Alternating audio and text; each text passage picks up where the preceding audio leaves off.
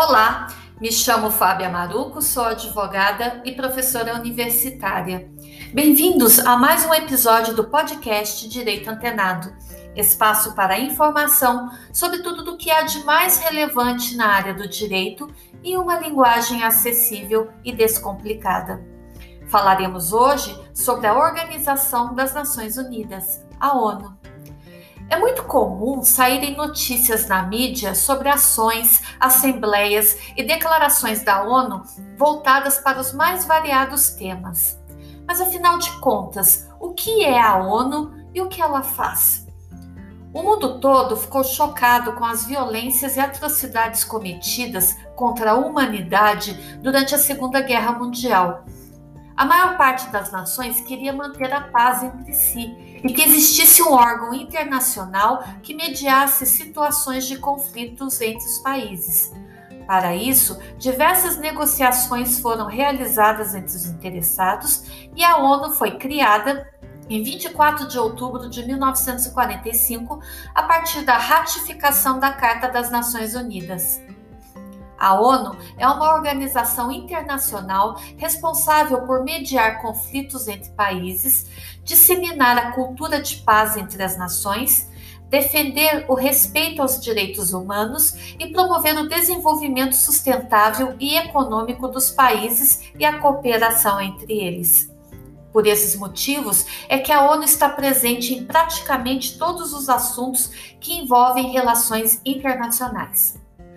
O órgão é regido por uma série de propósitos e princípios voltados à paz e ao desenvolvimento cultural, econômico, humanitário e social das nações. A principal e primeira estrutura da ONU fica sediada em Nova York, porém existem outras sedes espalhadas pelo mundo, como nos países Áustria, Quênia e Suíça. Além disso, o órgão possui escritórios espalhados na maior parte dos países existentes, variando de acordo com as demandas apresentadas pelas próprias nações à organização. Atualmente, a ONU conta com 196 países membros, dos quais 51 são fundadores da organização, dentre eles o Brasil. Os países podem ser suspensos ou expulsos caso violem continuamente os princípios contidos na Carta da ONU. Os membros permanentes da ONU são China, Estados Unidos, França, Reino Unido e Rússia. Antes da formação da ONU, foi criada a Liga das Nações em 1919, logo após a Primeira Guerra Mundial. O resultado do Tratado de Versalhes, firmado entre vencedores e perdedores do conflito, a organização tinha a meta de ser um espaço de discussões para se evitar novos confrontos. Porém, não cumpriu o papel de evitar novo conflito mundial.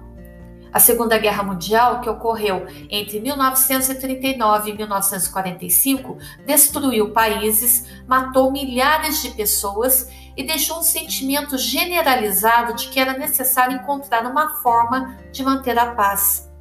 O grau de destruição da Segunda Guerra foi enorme para os países mais importantes do mundo. Os Estados Unidos não perderam tanto porque o seu país não foi invadido, mas teve muitas perdas humanas grandiosas. A Rússia, o país que mais perdeu vidas. E os países da Europa, todos amplamente destruídos. Então, a ideia central era evitar um fenômeno como aquele, tão destruidor a toda a humanidade, passasse a ser evitado. Ao longo das últimas décadas, vários outros países foram aderindo à instituição. Por sua vez, a atuação perspassou a esfera política, sendo que ao longo do tempo a ONU passou a contribuir em diversas áreas, como a econômica e a ambiental. Os Estados-membros são iguais perante a lei, gozam de imunidade de foro e não intervenção uns perante os outros porém estão sujeitos ao teto constitucional. Este sim possui soberania completa em relação aos Estados-membros. Devem obediência aos seus limites, possuindo, portanto, a soberania horizontal. Os Estados, em sentido internacional, gozam da horizontalidade, vez que têm por limite a ordem jurídica internacional. Fora disso, haverá força e não direito. A ONU é um órgão totalmente apartidário, sem ideologia política ou crença religiosa. A organização também trabalha em prol da igualdade de gênero e possui um órgão voltado para o desenvolvimento de políticas públicas e garantia dos direitos humanos das mulheres, a ONU Mulheres. São usadas seis línguas oficiais nos documentos e comunicações da ONU: inglês, espanhol, mandarim, árabe, russo e francês. O Brasil é sempre o primeiro país a falar nas Assembleias Gerais da ONU. A tradição começou na segunda edição e não há um motivo específico para isso, mas há quem diga que se deve ao fato do país se manter neutro e pacífico nas discussões. As Nações Unidas têm representação fixa no Brasil desde 1947. A presença da ONU em cada país varia de acordo com as demandas apresentadas. No Brasil, o sistema das Nações Unidas está representado por agências especializadas, fundos e programas que desenvolvem suas atividades em funções de seus mandados específicos. A maioria dos organismos da ONU no Brasil tem sede em Brasília, porém existem outros com sede no Rio de Janeiro e em Salvador. O Brasil vem participando de operações de manutenção de paz nas Nações Unidas desde a primeira força de emergência ocorrida em Suez em 1956. São seis órgãos principais que compõem as Nações Unidas: a Assembleia Geral, o Conselho de Segurança, o Conselho Econômico e Social, o Conselho de Direitos Humanos, o Secretariado e o Tribunal Internacional de Justiça.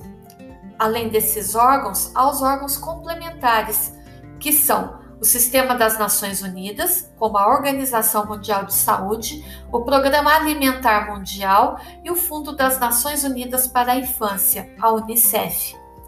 O cargo mais alto ocupado na ONU é o de secretário-geral. A Assembleia Geral da ONU é formada por todos os países membros da instituição. Anualmente ocorre uma reunião sempre no mês de setembro, na sede da ONU, onde países que compõem a organização colocam em discussão pautas voltadas para a paz, a segurança e a qualidade de vida da população mundial. A Assembleia Geral tem por função consultiva e é a oportunidade para que os governos nacionais discutam seus pontos de vista sobre as principais questões mundiais. Já o Conselho de Segurança é formado por um número reduzido de países. Ele tem como objetivo realizar discussões sobre ameaças à paz mundial, assim como propor soluções para possíveis conflitos existentes no globo. O Conselho de Segurança possui caráter deliberativo, ou seja, pode instituir sanções aos países membros. Ele é formado por um conjunto de 15 países, cinco permanentes e 10 não permanentes. Por sua vez, o Conselho Econômico Social possui como função auxiliar na proposição e na concretização de políticas que vislumbram a melhor qualidade de vida da população mundial, com destaque para as áreas econômicas e sociais, além da área ambiental. Fazem parte desse órgão importantes instituições, sendo as principais a Comissão Econômica para a América Latina, CEPAL, o Fundo Humanitário Internacional, FMI, Organização das Nações Unidas para a Alimentação e Agricultura, a FAO, Organização das Nações Unidas para a Educação, a Ciência e a Cultura, UNESCO, Organização Mundial do Trabalho, a OIT, e Organização Mundial da Saúde, OMS. Com relação ao Conselho de Tutela, esse órgão direcionava-se a proteger novos povos e territórios que não possuíam um governo específico. No entanto, foi suspenso no ano de 1994. A Corte Internacional de Justiça, sediada em Haia, é um órgão jurídico da ONU. O seu objetivo é solucionar conflitos jurídicos entre países membros conforme as legislações internacionais vigentes. Por fim, o secretariado é o órgão administrativo da ONU. Ele é chefiado por um secretário-geral eleito pela Assembleia Geral por meio da sanção do Conselho de Segurança para um mandato de cinco anos. Embora a maioria dos 196 países tenham juntado forças para lidar com questões globais como aquecimento global, política comercial, direitos humanos e questões humanitárias por meio da adesão às Nações Unidas, como os Estados-membros da ONU, dois países não fazem parte. Ambos, no entanto, têm convites permanentes para participar como observadores da Assembleia Geral e têm acesso gratuito aos documentos da ONU. O status de observador permanente não membro é reconhecido como prática na ONU desde 1946, quando o governo suíço recebeu status pelo secretário-geral. Na maioria das vezes, os observadores permanentes mais tarde ingressam nas Nações Unidas como membros plenos quando sua independência é reconhecida por mais membros assim como seus governos e economias se estabilizam o suficiente para serem capazes de fornecer apoio financeiro, militar ou humanitário para iniciativas internacionais das Nações Unidas. A Palestina atualmente opera uma missão de observação permanente do Estado da Palestina nas Nações Unidas por causa do conflito Israel-Palestina e sua subsequente luta pela independência. Até que o conflito seja resolvido, entretanto, as Nações Unidas não podem permitir que a Palestina se torne um membro pleno por causa de um conflito de interesses com Israel, um Estado-membro. Ao contrário de outros conflitos no passado, notadamente Taiwan, China, as Nações Unidas defendem uma resolução de dois estados para o conflito israelo-palestino, em que ambos os estados emergem da batalha como nações independentes sob um pacto pacífico. Se isso acontecer, a Palestina quase certamente será aceita como membro pleno das Nações Unidas, embora isso dependa dos votos dos Estados-membros durante a próxima Assembleia Geral. O Estado Papal Independente de mil pessoas, incluindo o Papa, foi criado em 1929, mas eles não optaram por fazer parte da organização internacional. Ainda assim, a Cidade do Vaticano atualmente opera nas Nações Unidas como uma missão observadora permanente da Santa Sé na ONU. Essencialmente, isso significa apenas que a Santa Sé, que é separada da cidade do Vaticano, tem acesso a todas as partes das Nações Unidas, mas não consegue votar na Assembleia Geral, em grande parte devido à preferência do Papa em não afetar imediatamente a política internacional. A Santa Sé é a única nação totalmente independente que optou por não ser membro das Nações Unidas. A ONU não foi desenhada para ser o governo do mundo, nem a consciência coletiva da espécie humana. Pelo contrário, é um mercado onde se fecham negócios e se protegem interesses, segundo Ronald Steele.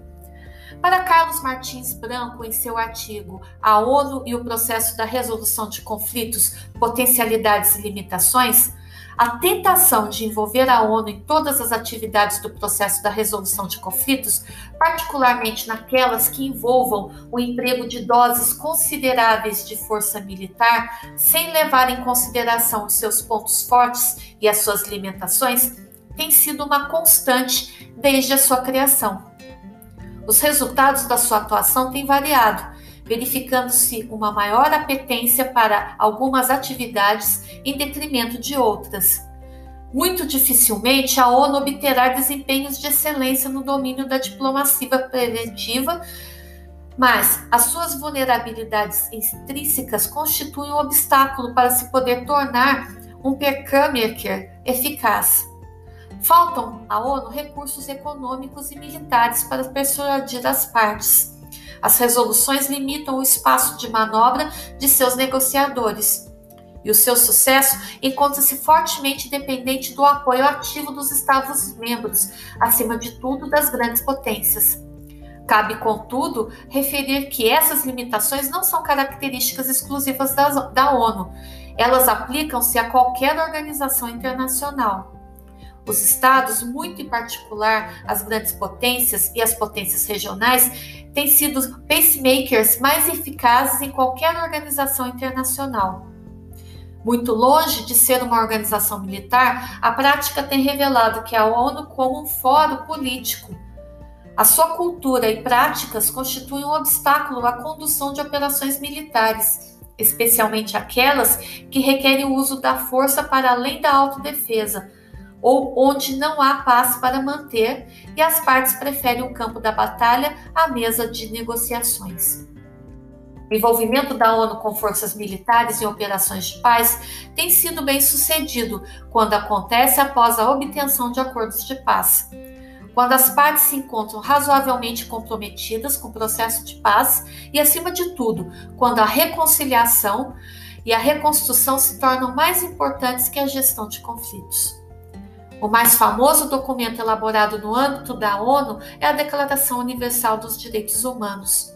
Se, por um lado, a organização pode fazer recomendações baseadas no que foi discutido internamente, por outro, não pode forçar países a agirem. Isso não impede que os membros tomem medidas contra outros países, principalmente na instância mais poderosa da ONU, o Conselho de Segurança, formado por 10 membros temporários e 5 permanentes com poder de voto. As decisões na ONU não têm força de lei, mas os governos tendem a seguir resoluções porque eles representam a opinião global em assuntos relevantes. Desde a sua criação, a ONU é frequentemente criticada pelo excesso de burocracia e pouco impacto na vida das pessoas. Na década passada, um relatório avalizado por líderes mundiais afirmava que a organização falhava gravemente em sua tarefa de ajudar aqueles que mais precisam. O documento falava em ineficiência, fragmentação, problemas para levantar recursos e inchaço administrativo.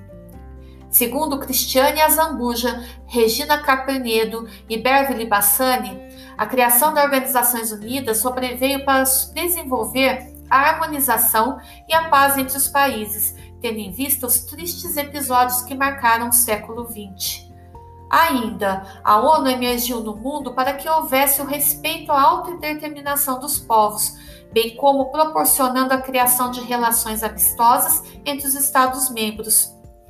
Todavia, apesar da função fundamental da ONU ser de evitar e resolver conflitos, promover a paz, é nítido que na atualidade a organização, juntamente com toda a comunidade internacional, vem falhando sendo visível que a mesma desenvolveu uma tendência de gerenciar em vez de resolver concretamente os conflitos, em principal o conflito entre Israel e Palestina. Ainda outro caso que se amolda nesse sentido ocorre na Síria, em que há milhares de pessoas sendo mortas e a ONU permanece inerte devido a problemas de interesses próprios dos países que constituem o Conselho de Segurança. É possível confirmar, por meio do estudo das críticas efetuadas à ONU, o caráter por vezes antidemocrático de sua atuação o que nos traz uma preocupação com o futuro das nações. Espera-se que em breve as soluções para tais problemáticas sejam encontradas, de modo a possibilitar que a ONU e a comunidade internacional como um todo possam, de forma efetiva, cumprir com a sua função primordial de resolver conflitos e disseminar a paz. Mas com tudo isso, a ONU ainda é indispensável as crises por que passamos tornaram-se inevitáveis as mudanças de regras internacionais. O mundo precisa de mais multilateralismo e não de menos. Gostou do tema? Na próxima segunda-feira você está convidado para mais um encontro com o Direito Antenado. Não deixe de seguir no Instagram, direitoantenado.podcast. Obrigada pela audiência e até lá!